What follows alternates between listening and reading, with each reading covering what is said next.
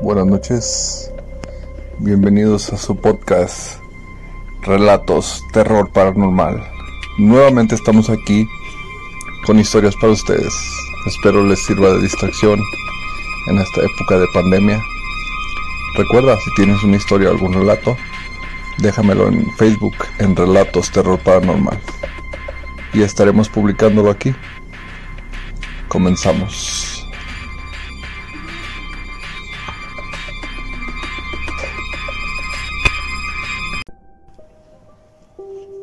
Baba Vanga y sus profecías.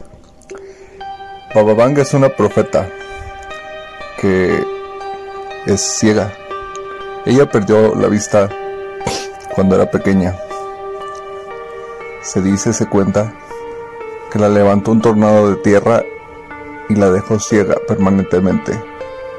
De esa situación en adelante, ella decía que unos seres le decían qué iba a pasar en el futuro. Mama Banga nació en 1911 y murió en 1996. Esta mujer tenía habilidades únicas en el mundo. Se decía que ella predecía el futuro, la vida y la muerte. Así que las predicciones de Baba Vanga se hicieron muy famosas. A continuación te diré algunas de aquellas de las que dijo y se han cumplido.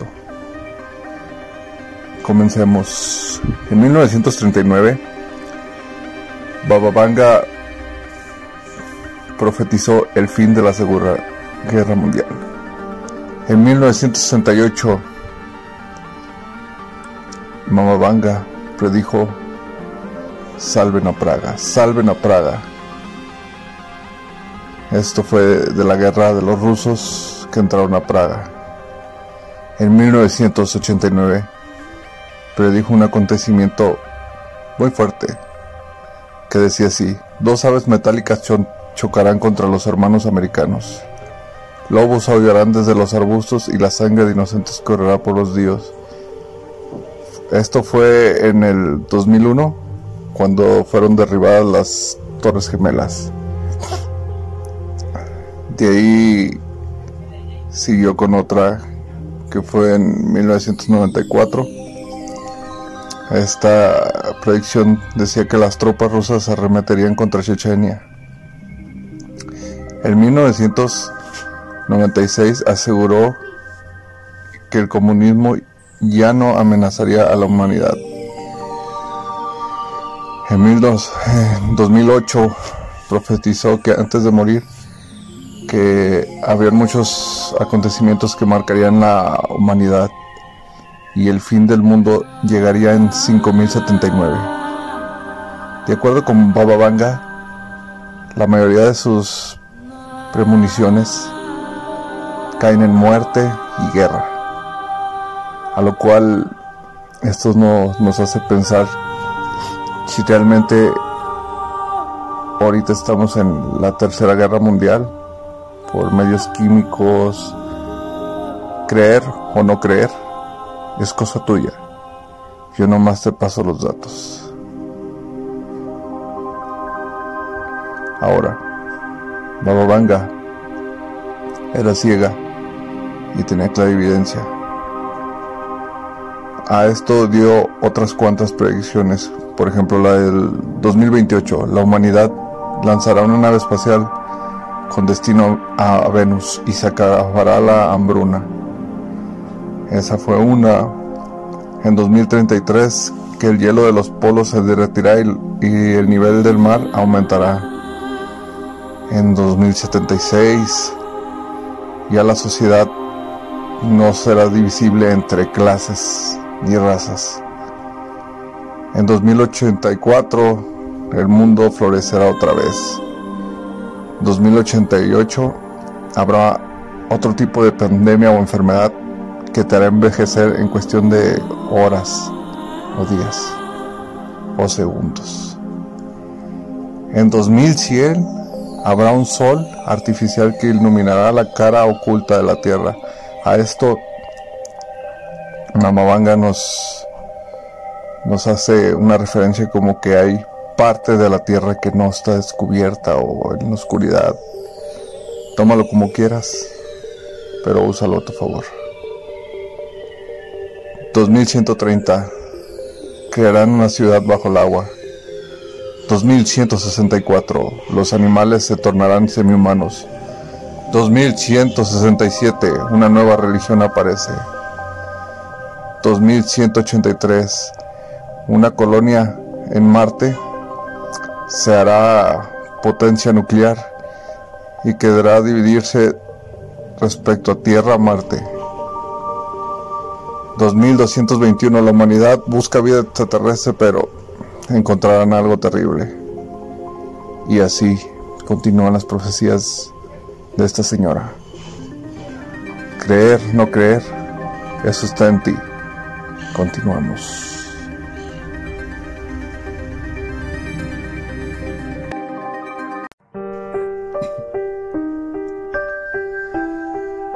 Llorona. La Llorona es una mujer, una mujer que deambula por las calles en busca de sus hijos, unos hijos que asesinó ella misma. Se dice que esta mujer era una hermosa indígena que tenía una relación con un español y que ella al pedirle formalizar la relación, este no quiso porque pertenecían a clases sociales diferentes. Esta al verse humillada se volvió loca y llevó a sus hijos al río, donde los apuñaló y los mató.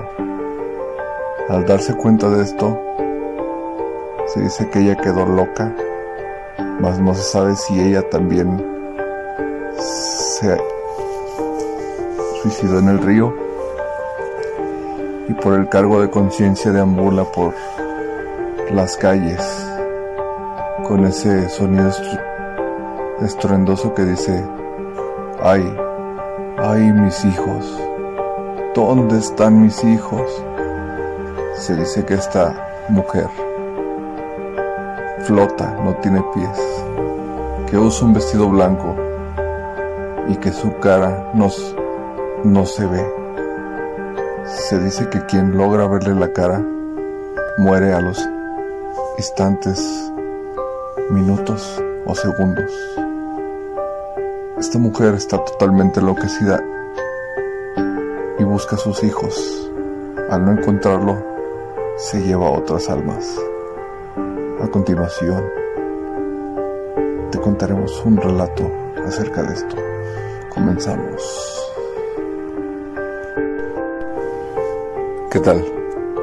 Yo soy de esas personas que me encanta todo lo de terror y lo paranormal.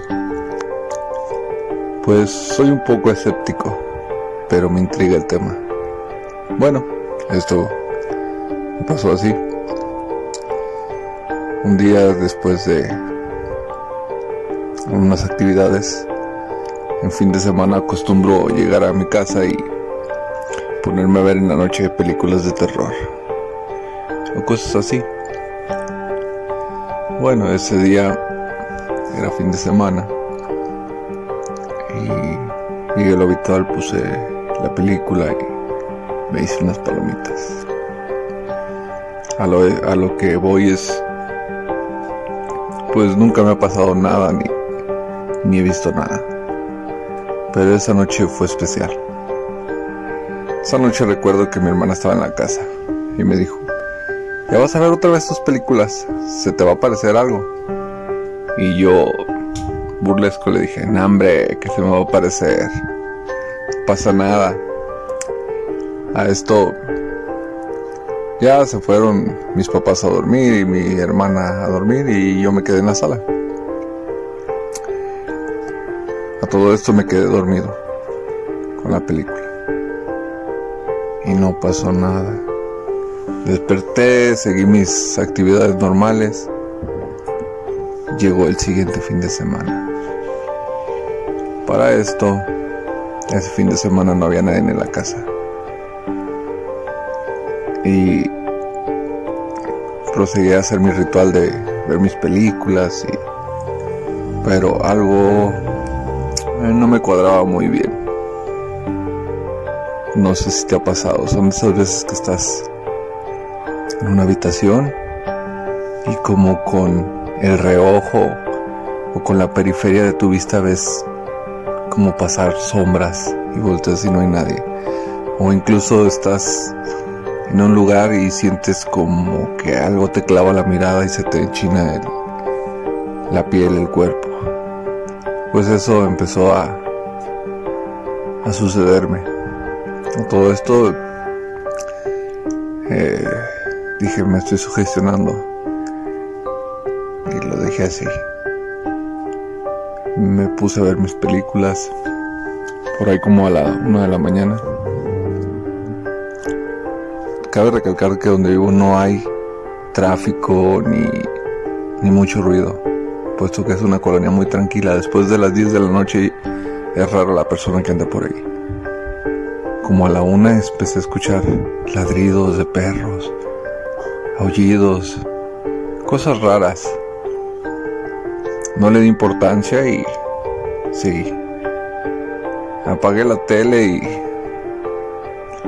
me recosté en mi cama ya en sueño, profundo y todo, ¿cuál fue mi sorpresa? A lo lejos escuché una mujer, una mujer que se quejaba. No decía, ay, mis hijos, decía como, como ese quejido de dolor, como, ¿sabes cómo? Así como, ah, algo así. Ah, era un quejido de dolor, de pena. Jamás escuché ninguna palabra. Desperté porque obviamente ese quejido me, me hizo reaccionar, pero me quise mover y no pude. Estaba paralizado. Estaba paralizado, tenía la piel de gallina. Cabe recalcar que en mi recámara tengo una pequeña ventana y en esa ventana hay un pasillo que da a la cochera. Pues en cuestión de dos minutos pude, pude sentir ese miedo, ese pánico. El corazón me empezó a palpitar puesto que cada vez se escuchaba más cerca a esa mujer. De un de repente la escuché como que si estuviera en mi cochera con esos quejidos terribles que te desgarran el cuerpo, así como, ¡ah! Algo así. No pude más. Al, al querer reaccionar y todo, escuché el quejido en mi ventana. En mi ventana. Lo que hice fue que cerré mis ojos. Mentalmente me puse a rezar lo lo que se me vino a la mente. Casualmente en ese en ese momento se te olvida todo. Entonces me puse a rezar y sentía como que si alguien me estuviera observando desde la ventana con ese quejido terrible. Se fue yendo, se fue yendo el quejido y me pude mover. Al moverme, me levanté, agarré mi celular, puse la lámpara y me asomé y no pude ver nada. Esa fue mi experiencia que para mí fue la llorona. No me ha tocado otra. Espero no me toque y espero no te toque.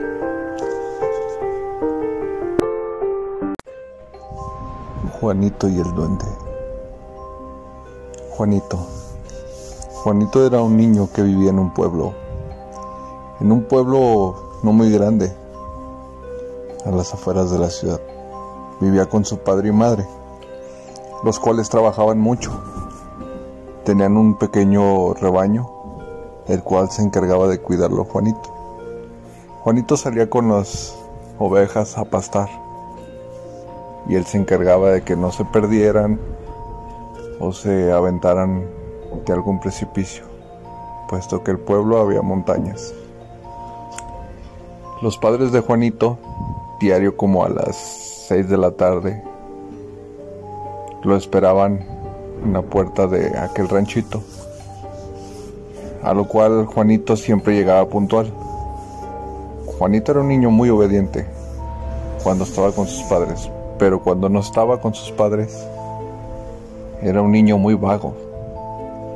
Juanito cuando estaba con sus ovejas les tiraba con la resortera, las golpeaba con un palo, se dormía y las dejaba que anduvieran todas locas y al final andaba todo preocupado juntándolas para llevárselas al pequeño ranchito.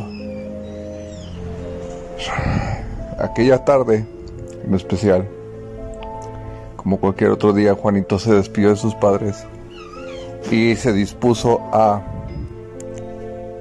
a llevar a sus pequeñas ovejas a aquel llano, aquel llano y ya casi era hora de regresar a casa, cuando una de sus ovejas se arrimó un risco y casi cae. Juanito preocupado corrió a salvarlo la oveja, la pequeña oveja, pero en eso sintió que le jalaron la mano. A lo cual volteó Juanito y vio un niño, un niño que era aproximadamente de su edad, 14 años, no muy alto, pero más o menos. Bueno, y este niño le dijo, espera, yo voy por ella. A lo cual Juanito no le dio tiempo de responder y aquel niño fue por la oveja. Subió con facilidad la montaña y la agarró y la trajo muy fácilmente, se movía muy rápidamente. Al juntar las ovejas, aquel niño le dijo, juguemos un poco. A lo cual Juanito contestó, no amigo, es que va a anochecer y me tengo que ir. En mi casa me están esperando. Aquel niño tenía una mirada tétrica. Sacó una moneda de una bolsa y le dijo, mira, abre tu mano.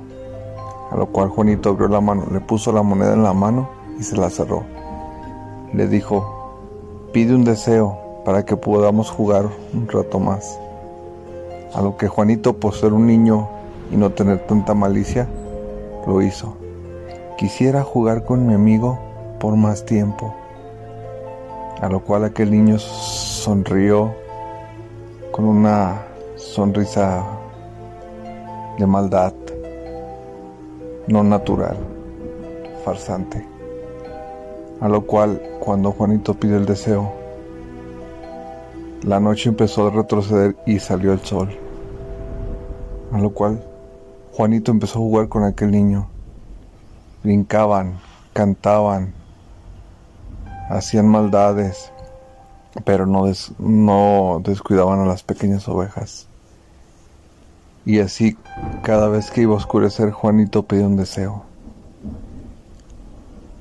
Pasaron un gran tiempo para de niño a niño jugando.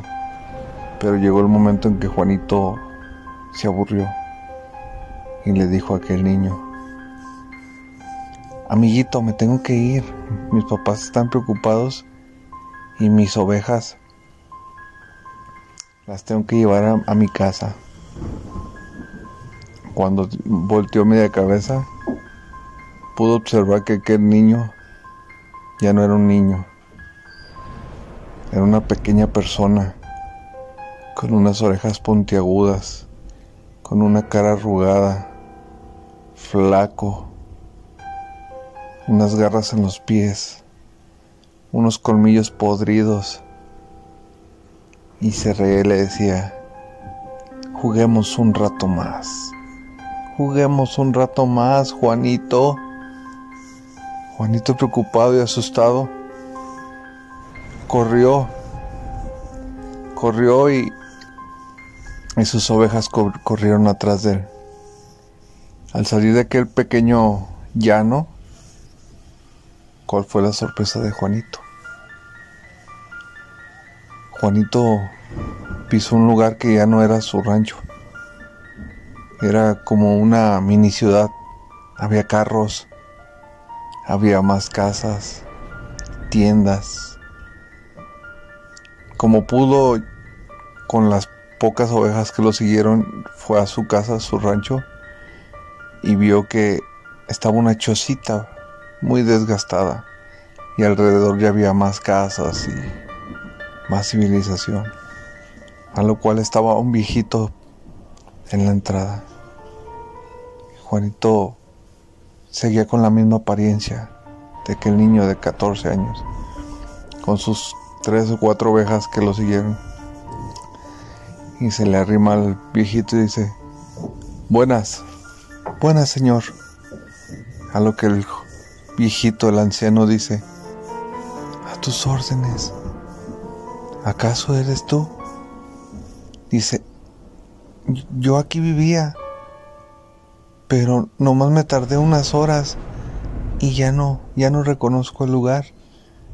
Aquel anciano, para sorpresa de Juanito, era su padre. No puedo creer que seas tú, Juanito. Si te perdiste en aquel llano con las ovejas hace más de 40 años. Juanito se quedó helado y dijo, su padre le dijo, no puedo creer que no, que no hayas envejecido en todo este tiempo. A lo que Juanito entró en shock puesto que para él habían sido unas cuantas horas y en la vida real habían pasado más de 40 años. Juanito abrazó a, su padre y su padre Juanito y le, Juanito le comentó, ¿y mi mamá? A lo que el anciano dijo, ella falleció. Ella falleció y todos estos 40 años te estuvo buscando, mas nunca te encontró. Y sus cenizas las tengo aquí en la casa. A lo que Juanito entró a la casa y vio las cenizas de su madre. Con los ojos llorosos y tristes y con aquel coraje por aquel duende maldito que lo embaucó, no sabía qué hacer. Su padre se acercó a Juanito y lo tomó del hombro. No te preocupes, Juanito. Aquí estás en casa. Juanito metió la, mano en su bolsa y sintió una moneda. Era aquella moneda que él, le había regalado a aquel duende, el cual no quería que lo dejara. Recordó que el duende le dijo que con esa moneda podía pedir deseos, a lo cual Juanito abrazó a su padre fuerte y puso la moneda en su mano. Y Juanito pidió este deseo. Quiero estar con mis padres para siempre. A lo cual Juanito inexplicablemente empezó a secarse de la piel. Empezó a emplacar. La piel se le pegó a los huesos. Su padre cayó hincado.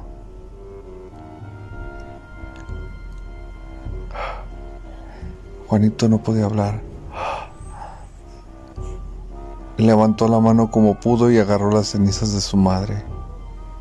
Al caer la caja, esa caja golpeó el cuerpo del padre de Juanito y una, padre, una parte del cuerpo de Juanito. Juanito había muerto. Juanito murió en un instante. Su cuerpo se secó. Aquella moneda le había cumplido su deseo, estar eternamente con sus padres, en la muerte. Por eso dicen que si ves un duende, un chaneque o algo por el estilo, no entables ninguna conversación ni amistad con ellos, puesto que ellos solo buscan su bien y hacerte daño. Ahí te dejo la historia. No vayas a ser tú el próximo Juanito.